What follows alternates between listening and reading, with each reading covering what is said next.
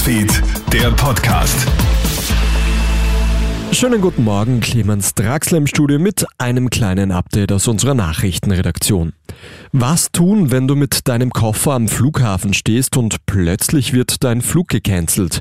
Österreichs Touristikerinnen und Touristiker warnen rechtzeitig vor Ferienbeginn von dem großen Reisechaos.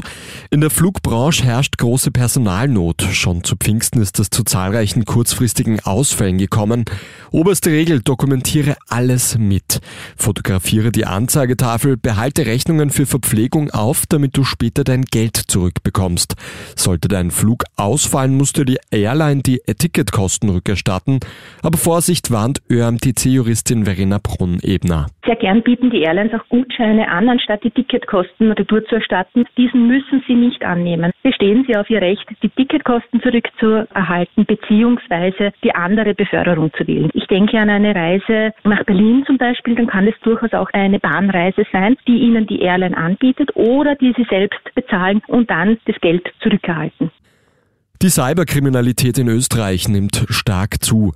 Laut des aktuellen Cybercrime Reports hat es hierzulande im Vorjahr rund 46.000 angezeigte Fälle gegeben.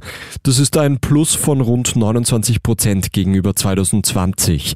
Die meisten Opfer sind Betrugsopfer, sagt Innenminister Gerhard Kahner. Die Hälfte aller Anzeigen sind für diesen Bereich verantwortlich. Das ist klassischer Fall es wird etwas gekauft und auch bestellt und die Ware dann nicht geliefert. Solche und viele Fälle gibt es viel mehr und fast 20 Prozent des Internetbetruges fallen auf solche Delikte. Donald Trump soll nach der verlorenen Präsidentschaftswahl 2020 heftigen Druck auf republikanische Politiker ausgeübt haben.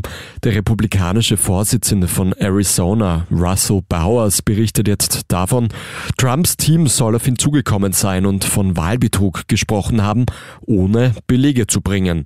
Dem Vorsitzenden Republikaner von Georgia soll Trump gesagt haben, ich will nur 11.780 Stimmen finden. Nachdem sich die Politiker geweigert haben, sollen sie Drohungen erhalten haben. Das war's auch schon mit dem Update für heute früh. Ein weiteres folgt dann am Nachmittag. Einen schönen Tag noch. Krone Hits, Newsfeed, der Podcast.